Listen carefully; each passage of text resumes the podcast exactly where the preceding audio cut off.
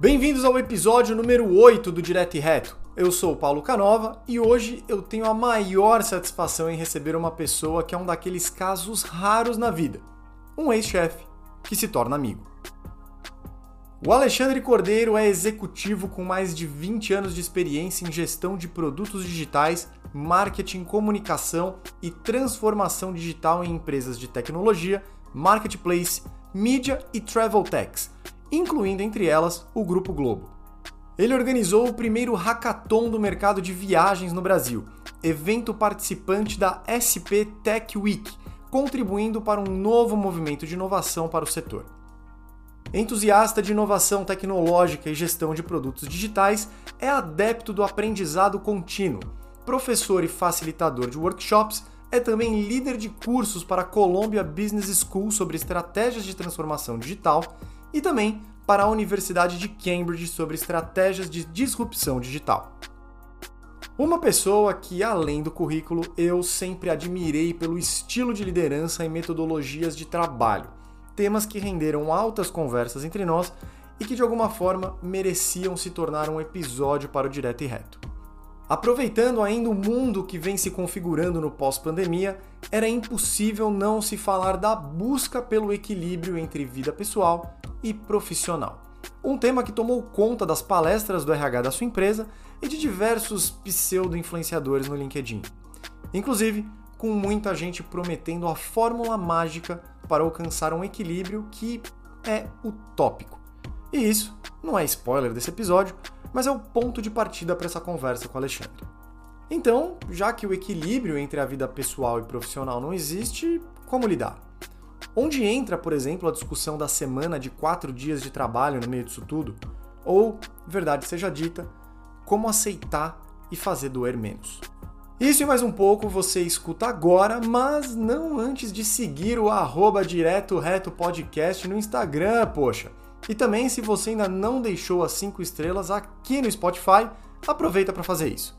Quando você entrar no perfil do podcast, já confere se você está seguindo direto e reto, que assim você fica sabendo sempre que sai um episódio novo por aqui.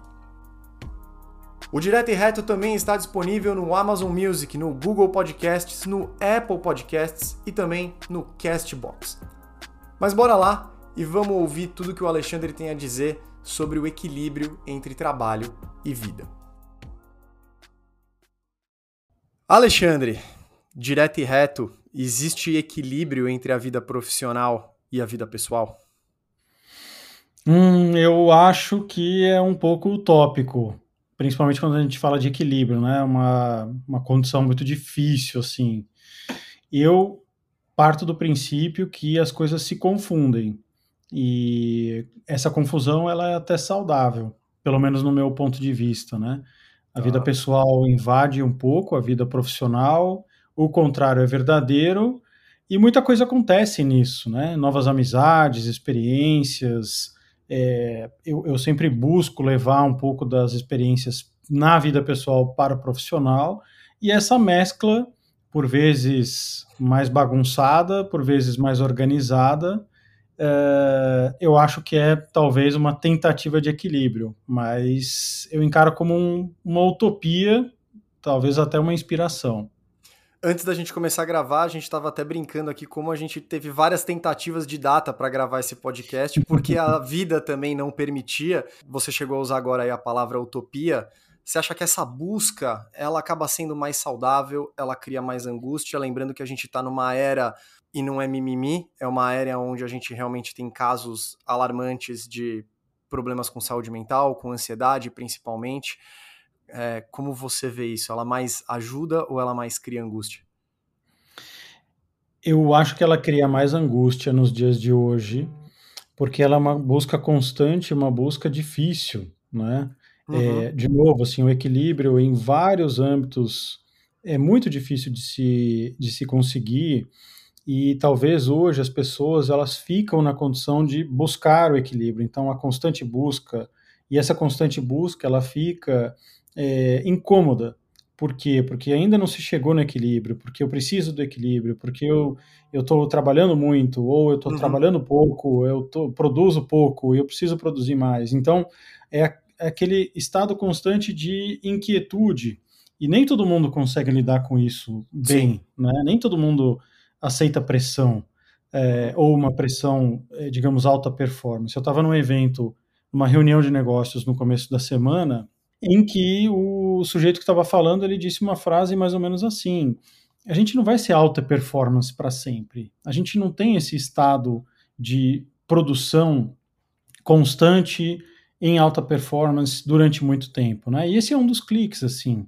É, talvez a gente tenha um pico do equilíbrio ou próximo a isso, mas a questão é que é, as pessoas hoje elas estão lidando com uma pressão exacerbada através desse equilíbrio uhum. e de novo, na minha opinião, sendo utopia é uma busca que não vai ser satisfatória no final Sim. que a gente provavelmente não vai achar esse equilíbrio, uhum. e as pessoas se perdem em uh, aceitar, né, essa, vou chamar essa invasão do pessoal no, prof, no profissional e vice-versa, uhum. e perdem um pouco, assim, essa, essa entre aspas, jornada. Elas estão muito preocupadas, ao invés de, de vivenciar aquilo que pode ser muito fortuito. Eu sempre falo isso, assim, deixa a coisa acontecer, ou força às vezes, uhum. porque a gente pode encontrar coisas no meio do caminho que são fortuitas, assim. A gente pode e deve, de fato, facilitar isso e se preocupar menos. Filosofando um pouquinho agora, e eu sei que você gosta de ir um pouco para esse lado também,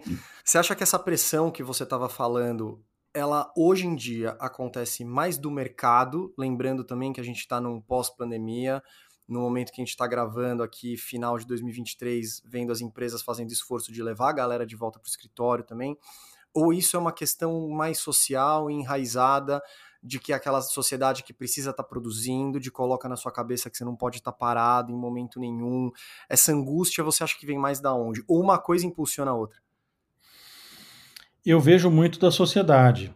As pessoas se cobram, é, por vezes sem querer, por vezes por um acaso, mas elas se cobram muito, né? Uhum. É, a gente tem que produzir alguma coisa. Eu não posso. Assim, eu saio de férias, mesmo nas férias, eu tenho que produzir alguma coisa. Produzir pode ser ler um livro e, na volta, falar sobre o livro. Eu estou produzindo Sim. alguma coisa, estou produzindo uma opinião. É, então, eu acho que a sociedade, por si só, ela já tem esse motorzinho ligado, né? Uhum. essa pressão. E, claro, o que eu sempre falei do pós-pandemia, a gente não tem cartilha, pelo menos a nossa geração e muitas das que estão ativas hoje, não tem uma cartilha do o que fazemos pós-pandemia. Exato. A gente está criando o nosso pós-pandemia e talvez uma cartilha para uma futura, tomara que não, obviamente, mas uma futura, enfim, um cenário parecido com esse. Uhum. Mas eu, eu vejo que os membros da sociedade, nós, nossos colegas, nossos amigos, já exercem essa pressão naturalmente, organicamente, de novo, nem sempre por querer, não é uma pressão para ver o outro sofrer com isso. Uhum. Mas é, e aí, que você vai fazer esse final de semana? Se você resolve, se você responde nada, vai causar um espanto. Como assim nada? Me explica uhum. melhor, nada. É nada. E casado nada. com isso, vai você falar não para a pessoa quando ela te chama para alguma coisa também, né? Exato, exato. e nesse momento, é, a gente sempre escuta falar, mas colocando aqui em palavras mais práticas, né? A hora de você parar, quando você fala até, né, de forçar o momento e tentar ver o que sai daí. Mas o contrário também é, é verdadeiro, né? O momento de você parar, refletir, aprender com o caos à sua volta. Você, todos esses anos de experiência que você tem, principalmente nesse meio corporativo, qual que é o momento que você acha que as pessoas têm que ficar ligadas para parar? Para refletir, aquele primeiro gatilho que você fala, acho que é o momento de eu dar um passo para trás? Eu, conversando com algumas pessoas na semana passada, é, eu comentei sobre quando a gente percebe que está muito estressado ou que já perdeu aquela vontade de produzir, talvez seja muito tarde, né? Então é legal a sua pergunta, porque ela fala sobre talvez o primeiro, os primeiros sinais barra gatilhos, né? Uhum. Eu, eu sempre uso um termômetro que é a minha hum, satisfação em produzir. Eu tento muitas vezes é, substituir a palavra trabalho por produto, ou uhum. trabalhar versus produzir. Então eu gosto uhum. muito de usar a palavra produzir. Tem um, para mim aqui soa diferente. Sim. Então, a, a, partir do momento que eu já não tenho é, tanto prazer em produzir aquilo, eu tento rever algumas coisas. É, seja minha posição no trabalho, seja a minha maneira de encarar aquilo, é, e, e, entro num estado de mais ou menos uma análise sobre aquilo, né? Mas eu começo com esses sinais de satisfação ao produzir, e de novo, pode ser produzir um conteúdo, produzir um relatório, produzir um PowerPoint, escolha, produzir algo. Se, se não te faz bem ou se não volta para você, seja em energia para fazer mais, seja em, de novo, satisfação em ver aquilo pronto, talvez seja um, um primeiro sinal muito sutil, talvez, uhum. mas eu começaria por aí. O outro também, é, talvez mais relevante, mais importante nessa linha do tempo, seria as pessoas te avisarem de algumas formas, né? De, e aí, tudo bem? Você está meio cansado? Tua aparência mudou? Tem, tem algum e, problema no e trabalho? de uma, de uma forma não invasiva, né? Não é o RH chegando para você e falando você não está performando, vamos reavaliar o que está acontecendo, né? Exato, exato. Acho que é muito mais. É, sina os primeiros sinais, eu diria que eles são sempre sutis. É, nem sempre, mas eles são sutis. É, então, se o seu radar não está ligado para isso, provavelmente você vai deixar passar. Né? Tem uma outra frase que eu gosto muito do. É um atleta português chamado Lufinha. Num evento que eu participei, ele estava.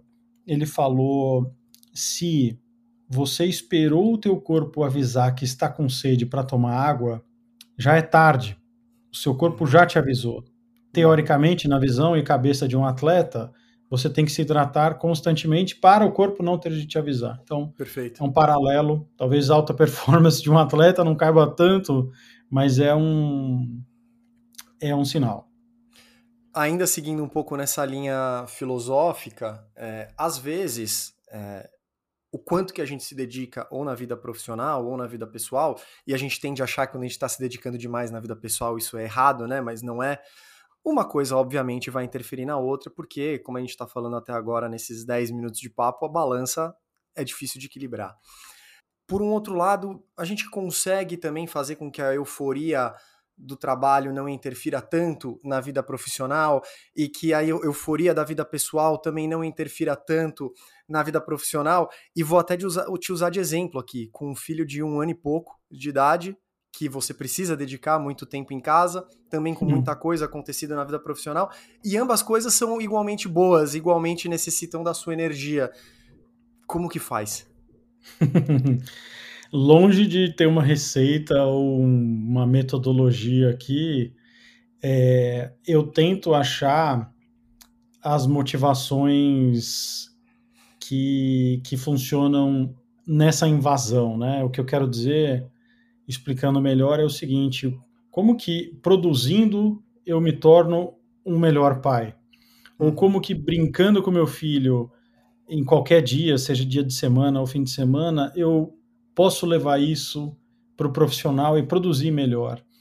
Uh, não é uma receita, mas talvez separar em bloquinhos muito bem verticalizados, pelo menos para mim, não funciona. Porque, de novo, eu sou um profissional pai, uhum, e eu sou uhum. um pai que tem que trabalhar. É, e se eu tiver um dia não tão bom no trabalho, ou se eu não produzir muito bem, isso vai interferir da brincadeira no final do dia com meu filho. Então, é tentar administrar e tentar fazer o melhor uso dessa, de novo, dessa, dessa zona é, overlap, né, meio cinza entre um e outro. Mas volto na, nas perguntas iniciais, assim, no tema principal.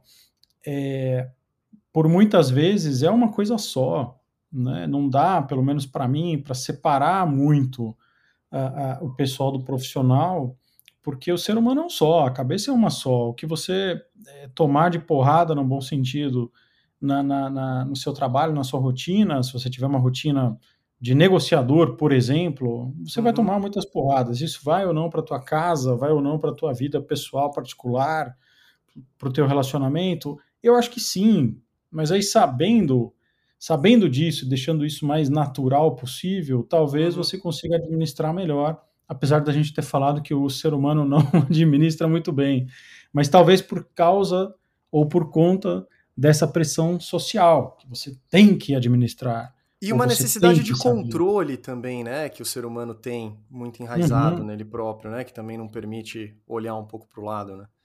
É, e, e, eu acho que também as pessoas querem um trilho perfeito, né? É, que se comparando fatalmente, talvez a comparação seja um dos caminhos para a infelicidade, né? Eu sempre Exato. estou me comparando o seu carro, onde você mora, o seu cabelo, que eu já não tenho. Enfim, é, é, é, eu não iria, eu não iria por aí, por essa comparação. Eu iria muito mais. É, eu tento tomar riscos na vida, né? Uhum. Pessoal e profissional. Tomar riscos no profissional é, às vezes, sair de uma, de uma área que eu sou expert, reconhecidamente especialista, vou para outra, começar quase tudo de novo.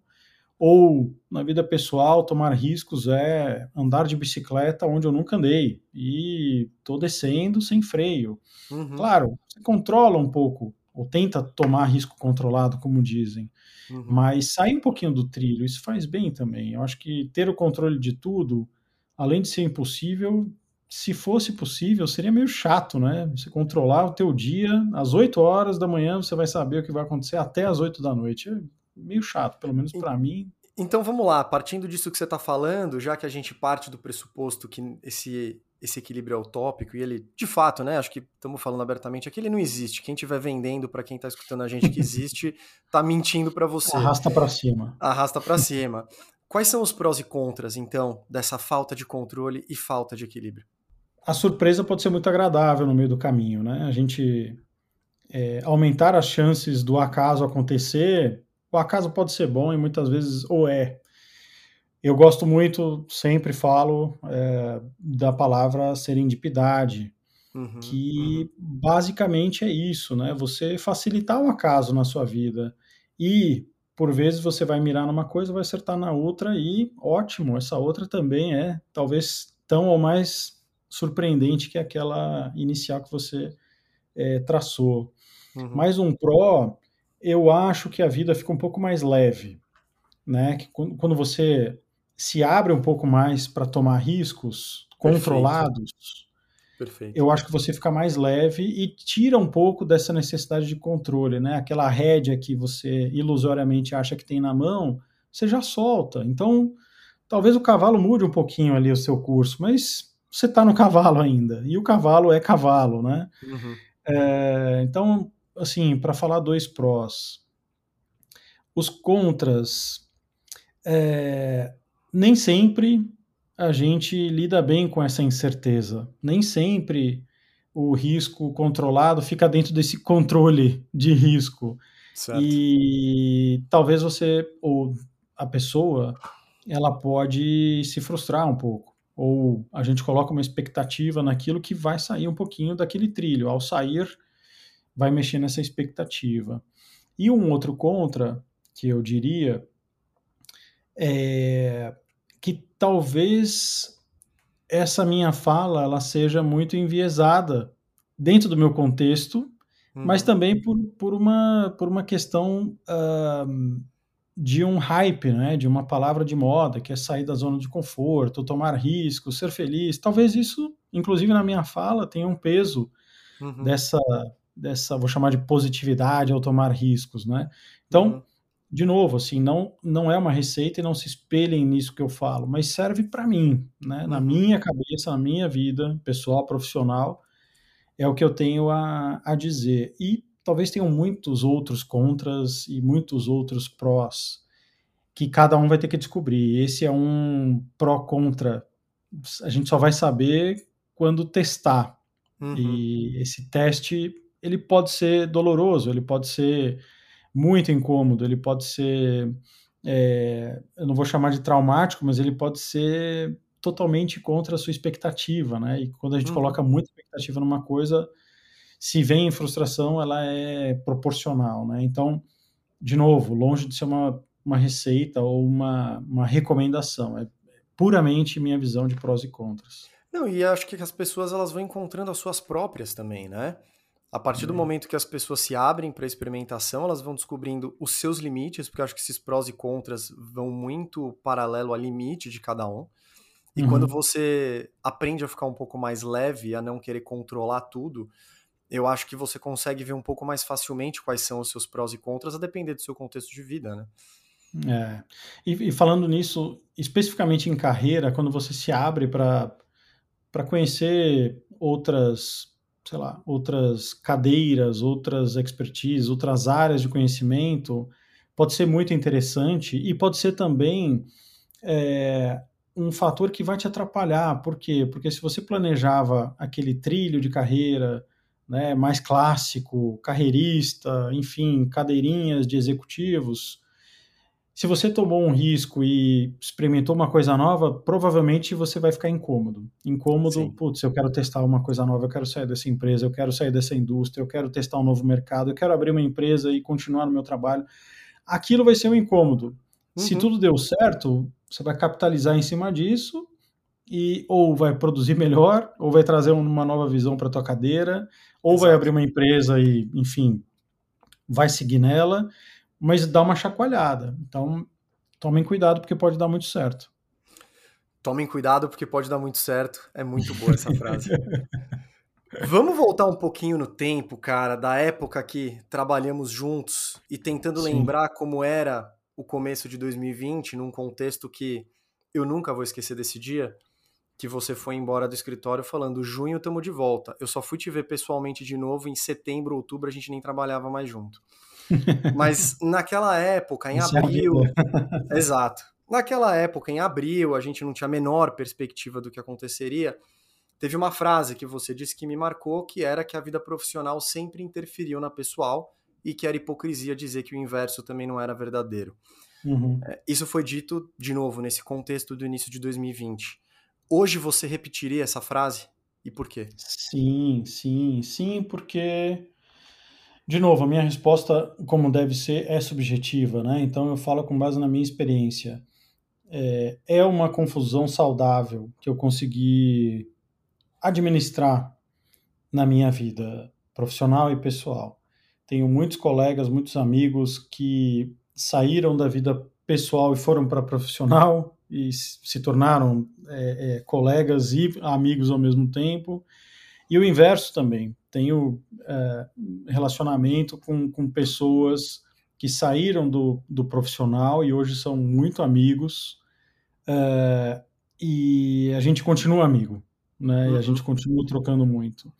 E muito do que eu tento uh, fazer na minha carreira, né? Para quem não sabe, eu tenho caminhos paralelos de é, conteúdo, como conteudista, professor, palestrante, uhum. é, tento gerir uma comunidade. É, isso é uma confusão, porque uhum em algum momento eu puxo alguém que trabalha comigo na empresa, na organização, para um voluntário ou para falar alguma coisa num evento e a coisa é muito leve. Uhum. E esse evento é o que? É pessoal ou profissional? Ah, é profissional, mas já é, já é fora do âmbito profissional da empresa, da organização, então, portanto, a gente já está num ambiente, digamos, mais, mais aberto, menos, Exato. menos verticalizado, menos hierarquizado. Então, para mim, eu consegui administrar isso. E administrar é, capitalizando muito, ou seja, me aproveitando o máximo possível dessas casualidades, dessas surpresas, ou como eu falo, surpresas fortuitas, né? Uhum. De, de, cara, a gente trabalha junto há um tempão, não sabia que você, é, você era um excelente comunicador e consegue produzir podcasts. Então vamos fazer um podcast da nossa empresa? Vamos. Ah, então vamos continuar o nosso projeto fora? Vamos. Vamos criar uhum. o nosso podcast. O Meme Maker, Pitaco da firma. Então, assim, é, é uma confusão organizada e que eu acho que dá para tirar muito proveito, né? É, seja, de novo, aí uma, uma, uma frase um pouquinho mais pesada para quem ouve, assim, seja para ganhar dinheiro ou só para se divertir. Uhum. Mas, é, porque hoje também tem uma pressão por busca pela monetização, né? Ah, você faz o quê? Sim. Eu faço um, um podcast. Tá, mas você trabalha com o quê? É, então, deixa eu só vou explicar um pouquinho aqui, deixa eu te explicar o meu conceito. Exato. É, então é isso, assim, não tenho resposta objetiva para isso, mas é talvez eu tenha me achado nessa confusão, organizando essa confusão, ou pelo menos tentando. falando de temas mais espinhosos, para nós não, a gente está acostumado a falar disso sempre, acho que mais para quem para quem está escutando, porque infelizmente os ambientes mais tradicionalistas, mais fechados ainda permanecem. Mas falar um pouco sobre a tal da humanização no ambiente de trabalho. Né? Uhum. Falácia, verdade, ou é só um, um amontoado de boas ideias que nunca se concretizaram? Eu tenho certa dificuldade em entender o que é humanização do mercado, ou, desculpa, humanização do ambiente de trabalho. Eu, eu realmente não entendo, assim, é, que quando foi desumanizado ou quando precisou se humanizar, eu, eu me perdi nessa linha do tempo. Eu já trabalhei em ambientes extremamente agradáveis de se trabalhar, uhum. já trabalhei em ambientes extremamente desagradáveis de se trabalhar por N motivos é, mas eu encarava sempre como pessoas. Era para mim, ou seja, portanto, humanos. É, uhum. Então, por pior ou melhor, pelo menos na minha visão, aquela pessoa como líder ou como liderado fosse, era era pessoa. Então, assim, humanizar o que? Uma demissão? Cara, uma demissão é um processo. É um processo de desligamento.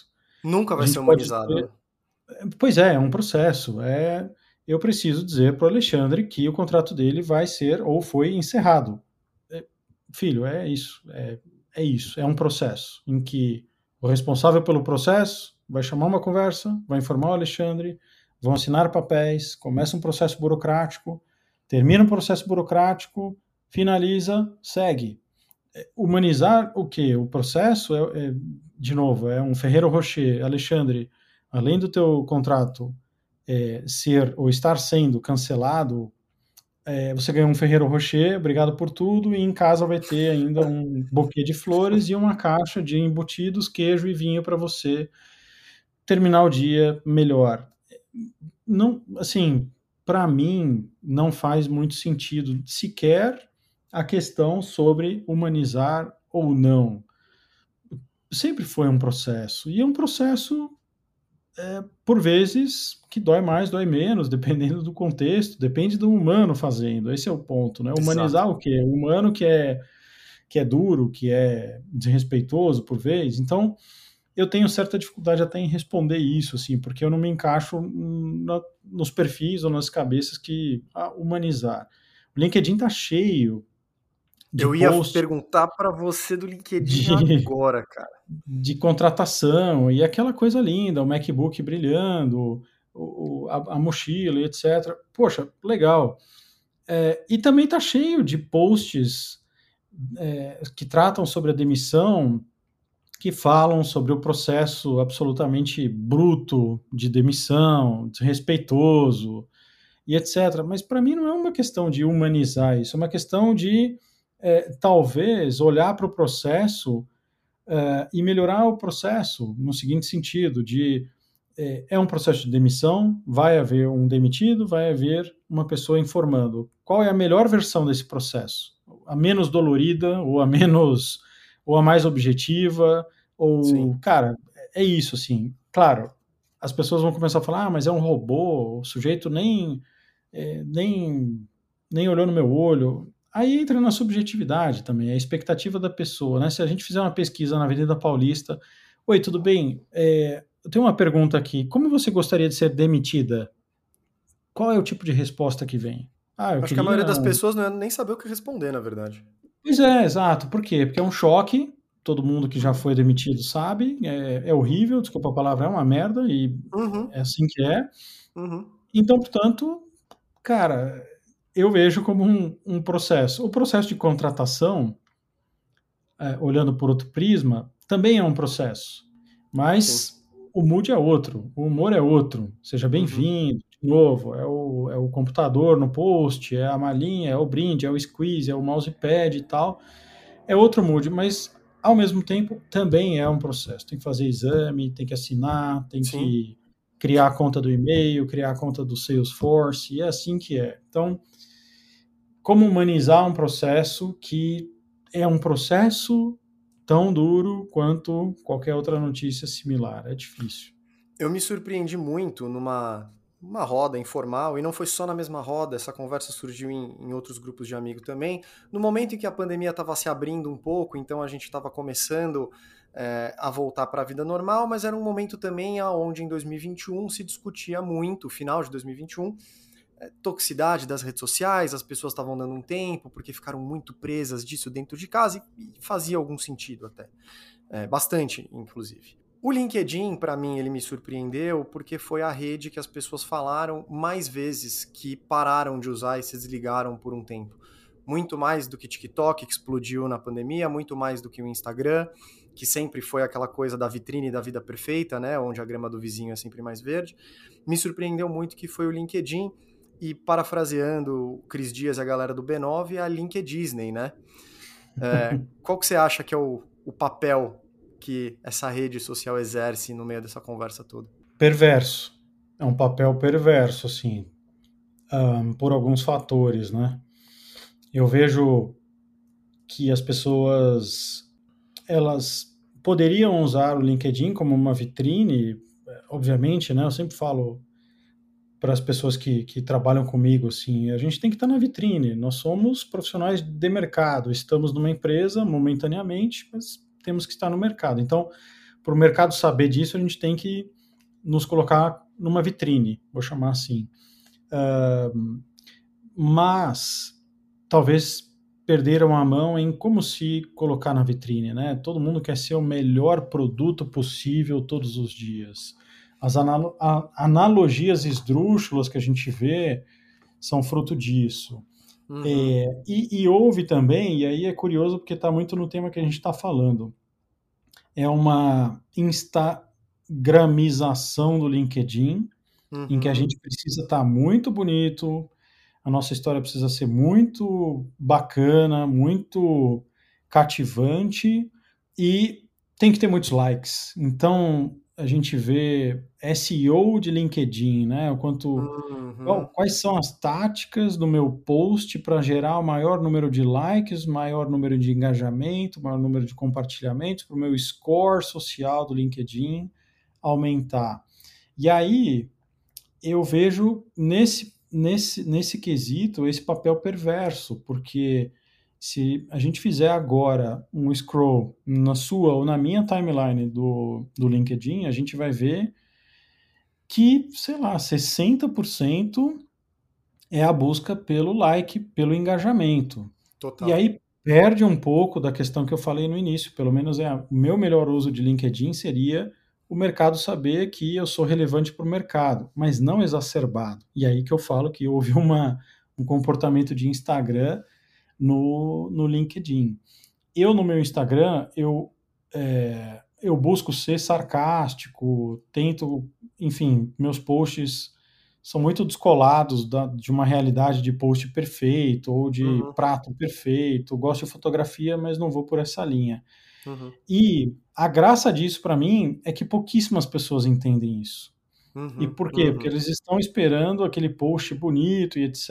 E talvez eu não tenha isso. Eu estou muito uhum. mais no lado sarcástico, inclusive meu contraponto ao Instagram é esse, né? Eu tentar jogar contra o, o algoritmo. Mas é, eu já vejo isso assim muito claramente nas pessoas, né? O post perfeito e aí é, no LinkedIn é muito chato, né? Porque enfim começa uma história. É, agora já tem uma contracultura.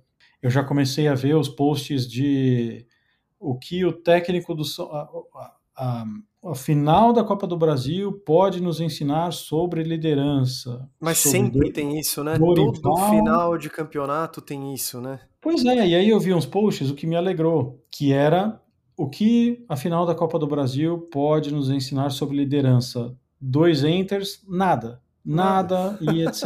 e aí continua o post, eu achei legal isso.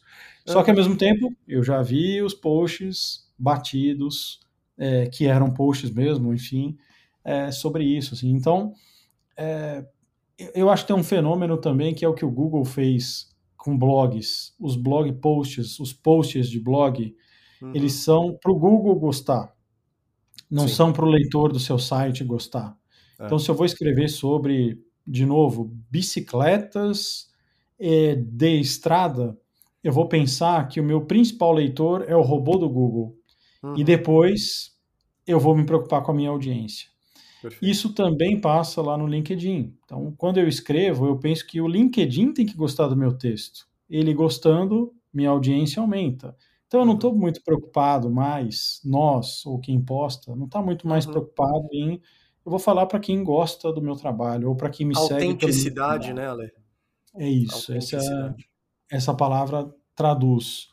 Por isso, eu acho que o papel é perverso nisso. Ele gera muita pressão de novo, falando, muita, muito texto raso uhum. e pouco substrato, pouco assunto, pouca discussão, pouca exposição. Né? A gente e, vê. Falando a verdade, muito charlatanismo também, né? Também, também, também. Tem ali. Acho que o LinkedIn é uma, é uma rede social interessantíssima para o charlatanismo, porque ali ele está. É, é uma audiência muito seleta, né? Sim. Ele é muito segmentada, tanto que é uma das mídias mais caras para aquisição e ah, concordo com isso, assim, ali tão, tem uma boa, uma boa audiência. Mas vamos lá, você como bom palmeirense, descendente de português, o livro do Abel Ferreira passa, né? Ah, passa. Ele pode, Abel Ferreira pode. Mas a gente está falando muito aqui também de como o LinkedIn ele colabora para algo que está muito em alta e, de novo, pelo menos na minha percepção, é, é algo que não é clichê, ele colabora muito para a síndrome do impostor. E a gente, quando estava conversando sobre gravar esse podcast, eu lembro que você soltou uma frase muito boa, que era, ah, não é à toa que, não sei se esse número você realmente tem ele ou se você foi um modo de falar, mas não é à toa que 90% da população economicamente ativa tem síndrome do impostor. Eu queria que você explicasse para mim essa sua frase é uma, um dado que vem do Data Cordeiro Institute.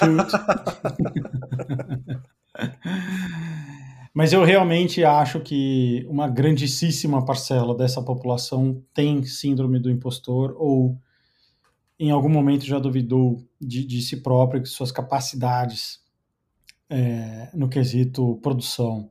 A gente, de novo, voltando na comparação, né, mídias sociais servem muito para isso. Ou ela não nasceu para isso, mas é uma das práticas que a gente, quando scrolla, quando roda na timeline, a gente se compara. Por quê? Sim. Porque eu queria ser o CTO, eu queria ser o CEO, eu queria sentar naquela cadeira, eu queria ter aquele carro, eu queria comer naquele restaurante. Então, você está se comparando. E aí, quando eu vejo o post, eu, pô, por que, que eu não, não comi? O que, que eu tenho que fazer para sentar naquela cadeira que eu vi o sujeito sentando? Então, quando a gente se compara, eu acho que gera muita frustração, né? Porque, porque geralmente a gente, a gente se compara com o melhor.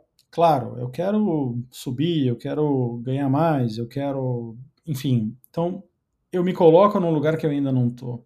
E esse lugar vai te dar um trabalho para chegar. Você vai ter que estudar, ou vai ter que se relacionar melhor, ou vai ter que jantar com clientes, uhum, vai ter que uhum. colocar mais na sua agenda, mais no seu prato, né? Uhum. E essa questão de síndrome do impostor, e eu já tive, enfim, falo abertamente, eu tenho, na verdade, em vários momentos, Sim, ela bate pela comparação também, né? Ela, ela, ela, ela te coloca num lugar que ele é incômodo porque você está se colocando no lugar de não capaz, né?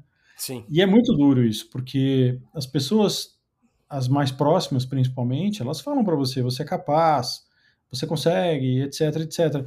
Mas aí o, é, o sujeito que tem a síndrome do impostor, ou que pelo menos está passando por isso, ele inclusive é, bloqueia isso, porque ele diz, essa pessoa é muito próxima de mim, ela não sabe o que ela está falando, porque uhum. ela me ama, ou ela tem um afeto, ou, sei lá, essa, essa opinião é muito enviesada. Então, portanto, eu tenho que ir para o mercado para perguntar sobre mim. E aí eu tenho que ir para onde? Para o LinkedIn, para os meus concorrentes de posição, e ali é, Água abaixo, é duro, né? é duro, é duro. Então, quando eu falo dos 90%, claramente eu estou jogando, estou é, lambendo o dedo e vendo o, o vento para onde aponta, mas eu acho que é uma grandíssima maioria, de fato, assim, porque eu ouço, eu vejo é, uhum. de liderados, de, de líderes, enfim, inclusive de líderes, e eu é, sempre tive posições assim muito próximas dos líderes de empresa ou liderei muitas pessoas, então existe isso na liderança também, na alta liderança de grandes empresas, não é só times operacionais ou enfim, quem acha que está ali é, é, ainda né, longe das cadeiras executivas. Isso acontece muito lá em cima também. Então, por isso eu chuto uma coisa que se conecta muito com o que você falou no começo da nossa conversa, do é, não é trabalhar, é produzir. Né? Eu acho que quando você entende o processo de produção muito mais do que trabalho, uhum. é, eu tenho a impressão, queria ouvir de você, mas eu tenho a impressão que isso ajuda a diminuir os efeitos da síndrome do impostor. Porque você Sim. não está mais é, usando uma medida de de resultado, você está usando uma medida de processo e de lifelong learning e de, e de processo uhum. a longo prazo. É mais ou menos por aí que você acha também? É, uma, uma das coisas que me blinda, não blinda totalmente, mas uma das coisas que me protege do impostor é conseguir entender o que eu posso produzir de melhor e aonde que está o receptor disso. Quem são as pessoas que eventualmente vão se satisfazer com isso. Pode ser dentro da empresa, clientes, uhum. embaixo de um contrato. Então, o que, que eu produzo? Eu produzo novos negócios, produtos digitais, eu produzo N para esses para essa audiência. Então, eu estou conseguindo uma energia de volta. Uhum. E numa vida mais paralela, né, de, de professorado ou de facilitador, enfim, de conteudista, também como que eu resgato essa energia que eu estou colocando ali, sendo que o meu produto é ele é orgânico, eu não tenho que me esforçar muito ou quebrar muito a cabeça ou me matar de fazer aquilo, porque uhum. vai contra minhas habilidades ou eu não tenho aquelas habilidades. E saber ou conseguir medir aquele resultado que está voltando também serve como combustível. E uhum. o, o inverso é verdadeiro, né? Quando você fica numa tarefa o dia inteiro, é, tá quebrando a cabeça, tá moendo sua cabeça e entrega e devolvem, olha, tá muito abaixo, a audiência não está comprando, teu cliente não está comprando, é água na fogueira. Então, eu, eu tento buscar isso. Ah, mas é, ele é privilegiado, ou ele já testou e deu certo. Cara, vamos ouvir N palavras como essa, N, N frases como essa. Uhum. A questão é que eu testei muito. Né? Muita coisa deu errado já eu acho que a gente fala pouco sobre o que deu errado, com medo, inclusive, Sim. de piorar a questão do impostor, mas talvez aí tenha um exercício para se fazer, né? O que, que, que, deu errado e que você conseguiu é, absorver e melhorar na próxima? Não é, não é papo de coach, arrasta para cima, não vou vender curso nem nada, mas é fala sobre o que deu errado abertamente. As pessoas falam um pouco também, né? De novo, link é Disney, impostor é muito sobre isso, sim. sim Só sim. posto sobre projetos que deram super certo, agradeço minha equipe, mando um beijo para o CEO, e é isso. Na semana que vem é a mesma coisa. Cara, só dá certo, e aí você entra lá no Glassdoor, é um inferno trabalhar com essa pessoa. Exato. É isso. É uma sociedade que não está aberta ao erro, né? Eu tive essa conversa é, é, um outro episódio aqui dessa primeira temporada do Direto e Reto com o Diego Piovesan, né, o autor do, do livro Provocações Criativas, e a gente falou disso também, como é uma sociedade não aberta ao erro, e eu até usei o exemplo com ele. Alguém que empreendeu e deu errado, quando vai para uma entrevista de emprego, não conta sobre isso, porque tem medo que isso vai ser jogado contra ela, quando deveria dar mais suplemento para a experiência que aquela pessoa criou naquele processo, né? E é muito triste quando você pensa por esse lado. Muito, muito. É, o erro já é meio. A palavra já traz um peso, né, para nossa sociedade, assim. É um. O falhar, né, o fail, que você espera uma, uma história triste, né? É, eu participo de uma comunidade de inovação da Ace Cortex e lá eles. membros mega ativos, enfim, uma baita de uma comunidade legal. E lá alguém mostrou um, uma sessão, acho que é um podcast chamado Fuck Up Nights, Friday uhum. Fuck Up Nights, alguma coisa assim, em que as pessoas vão lá para falar tudo que deu errado na carreira ou projetos. Uhum. Ou seja, é uma proposta, ela é muito leve, porque uhum. numa sexta-feira você se propõe a falar sobre tudo que deu errado, abertamente, com uma audiência uhum. super bacana, né, seleta, uhum. inovação, Então é um microfone muito legal de pegar, porque você vai abertamente e aí imagina a sua preparação para contar tudo que deu errado na vida, ou Sim. em algum episódio, em um projeto, uma, uma parte da carreira. Você mexe no cérebro e é meio que ele girar ao contrário. O que, que eu faço para pensar em como contar tudo que deu errado? Como que eu conto? Como que eu inspiro? E como que eu me coloco lá, né? Eu estou no uhum. palco, na vitrine, teto de vidro, dizendo tudo que eu errei.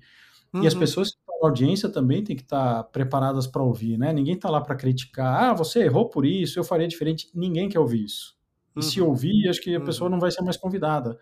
Não é sobre isso. Voltando nessa reta final aqui do nosso papo para o cerne da questão, equilíbrio entre vida e trabalho, a gente viu algumas movimentações nesses últimos anos. É, o home office, por uma questão de pandemia, foi um deles. A gente está vendo que, por um motivo ou por outro, isso não está se segurando, né? A galera que defende o home office está perdendo a força, ainda que ainda seja um braço de ferro que não dá para dizer quem ganhou, quem perdeu, porque a classe trabalhadora está bem resistente nesse ponto, não quer abrir mão. Mas uma outra movimentação que é o grande assunto do momento é, por exemplo, a jornada de quatro dias de trabalho. Né? Voltando para o nosso core aqui, para o equilíbrio entre vida e trabalho, você em posição de liderança, você que já passou por perfis de empresas completamente diferentes, não tem como não te perguntar qual é a visão que você tem sobre essa iniciativa. Que está sendo testada no Brasil agora, inclusive, né? Está sendo testada no Brasil. É, eu eu tenho uma esperança de que isso vai dar certo. O que, que é certo ainda é subjetivo, uhum. mas eu talvez, eu acho que a nossa sociedade ainda não está preparada para isso. Nossa sociedade brasileira. Por quê? Porque vai existir uma questão de desconfiança, vai existir é, alguns setores, alguns segmentos que vão lidar muito melhor com isso, outros não. Uhum. E a gente vai ter meio que um descompasso. Dentro das empresas, dentro de uma empresa, de um organismo, a gente vai ter um descompasso. Sim. E é aí que eu me pergunto quão certo e o que, que é certo nesse caso, né? O dar certo. Eu Sim. sou muito, muito favorável a iniciativas desse, desse tipo. Eu não sei se quatro dias é o melhor formato, ou se diminui a jornada nos cinco dias, ou se algum outro que não surgiu ainda. O que eu acho muito nobre é o é o teste, é a proposta de se, de se rever algo que a gente está aí há algumas centenas né, de, de, de, anos, milhares e milhares de semanas fazendo a mesma jornada. E talvez o, o, o pós-pandemia pós -pandemia seja um bom momento para se testar isso. Sim. E, de novo, fazendo a engenharia, a, desculpa, a engenharia reversa. O porquê que a gente está fazendo isso? Uhum. Por que, que a gente está fazendo isso? É, é porque a gente está tá vendo muito burnout? É porque tem síndrome do impostor? É porque não estão produzindo muito? Tem, tem N motivos possíveis. Não estou dizendo que nenhum é certo ou errado. Estou só provocando sobre por que, que a gente está testando isso. É porque claro. a gente precisa de um dia a mais de descanso? Ou nesse dia é aquele dia que a gente fica mais livre para fazer as tarefas rotineiras da, da família ou da casa, enfim. Eu acho que é esse ajuste que a gente vai achar ainda nessa, nesse período de teste. De novo, eu sou muito favorável, eu como líder sou muito flexível sobre acha o teu melhor é, tempo do dia para produzir bem. Uh, eu brinco muito e brinco sério sobre se você é, tem que acordar cedo para produzir, acorda cedo. Se você tem que acordar tarde, acorda tarde para produzir. O importante é produzir com aquilo que foi, é, de acordo com aquilo que foi combinado quando você entrou na empresa ou entrou no projeto, enfim. Não pode ter esse descompasso, né? E não pode também, sei lá, o Paulo falar, olha, eu trabalho melhor das três da manhã às nove da manhã. Puta, mas a empresa está fechada essa hora, não tem ninguém online essa hora, você não vai ter interação com as pessoas Uhum. Entende? É, é uhum. Esse descompasso que eu não, eu não sou muito. É, é, acho que eu não pensei muito sobre isso ainda, esse é o fato. Para a gente fechar, como eu sei que você é um cara e a gente, fora do âmbito profissional, já trocou muita figurinha sobre isso, gosta de explorar uma gastronomia nova, gosta de tirar foto, anda de bike pra caramba. É, já que a gente tá. Já, já sabemos que é impossível esse equilíbrio, mas a gente está tentando chegar ao máximo possível perto dele. Se você tem. Não sei se dica é a melhor palavra aqui, porque se você tivesse uma fórmula perfeita, você estava vendendo elas lá na, na Disney e não, não falando aqui. Mas como é que a gente alivia esses, essas angústias que esse desequilíbrio traz para a gente? Quais são as, as válvulas de escape que você encontrou que talvez seja acessível para todo mundo? Um, de novo, minha experiência é, encontrar não é uma válvula de escape. De novo, se você está escapando, é mais grave do que aparenta, mas é um complemento à sua rotina. Eu coloco alguns esportes na minha rotina. É, andar de bike para mim é muito importante porque ali eu tô comigo mesmo, pensando. Não escuto música, porque eu acho que atrapalha, inclusive, uma questão de segurança. Uhum. Mas eu estou pensando muito comigo e estou divagando, ao mesmo tempo que eu estou ali brigando com o meu corpo, né? Entre aspas. Sim. Então, esporte, também gosto de natação. Talvez eu goste de esportes individuais e não coletivos por conta disso, para pensar um pouco. Uhum. Não, de novo, não com viés de fuga, porque aí eu acho que está num, numa outro, outra questão eu gosto do que muita gente chama de give back, né? Ou seja, você devolver de alguma forma para a sua comunidade ou para a sociedade. Isso me faz um bem bastante grande de, de a minha questão com conteúdo, né? Tentar ser um bom conteudista. A energia que volta dessa audiência é para mim é muito revigorante e me ajuda a produzir. É tipo carvão da Maria Fumaça, assim. Uhum. É, e na medida do possível, isso talvez seja muito, muito difícil, é você se revisitar todos os anos, né? Já que a gente fala num calendário anual, Excelente. você fazer umas, algumas perguntas difíceis para você mesmo, né? É, a empresa que eu tô me faz bem, o produto que eu, que eu entrego, né? O meu produzir está me fazendo bem, eu estou onde eu quero, é, as perguntas difíceis a gente evita muito, né? E, uhum. Na verdade, são elas que ajudam a gente a andar para frente. Então, é, não sei se é dica, não sei se é batido, mas eu tento fazer isso muitas vezes. Eu trabalhei numa empresa durante 13 anos, foi a primeira empresa que, que eu. a segunda, na verdade. Mas eu entrei como estagiário, saí como um cargo bacana de gerente regional, enfim. América Latina. E eu fazia as coisas muito fáceis, ou seja, para mim era muito fácil fazer o que eu estava fazendo. A tal da zona de conforto, enfim. Uhum. As perguntas que eu fiz para sair foram: quanto tempo vão demorar para sentir a minha falta se eu parar de ver? Uhum. E a minha resposta foi alguns dias, assim, as pessoas não, nem vão notar. É, o quão fácil tá, o quão, quão desafiador é entregar o que eu tenho que entregar dentro da minha rotina de trabalho. Não era desafiador. E o quanto aquilo estava me empurrando para frente, né? inspirando ou não, e já não estava mais. Então a minha carreira dentro daquela empresa tinha chegado no, no assim, não no final, mas estava se aproximando do final. E ali eu tomei atitudes que, enfim, tomei um risco, assumi um risco, saí da empresa, estava super confortável, enfim, podia mudar para fora. Uhum. Mas perguntas difíceis que me ajudaram. E aí minha carreira também mudou bastante, né? Então foi, Sim. Foi, foi andar de bike na descida. E se todo mundo aqui, quem puder, faça terapia também, sempre uma, um ótimo suporte que todo mundo deveria contar. Exato. Ale, muito obrigado pela conversa. Eu que agradeço, Paulo. Obrigado a você, obrigado a todos. Espero que tenha sido de alguma maneira útil. Você acabou de escutar o Direto e Reto. Roteiro e apresentação de Paulo Canova. Trilha sonora de Pedro Zimmer. E produção de Paulo Canova e Pedro Zimmer. Gostou do que ouviu? Então não esqueça de deixar cinco estrelas aqui mesmo no Spotify.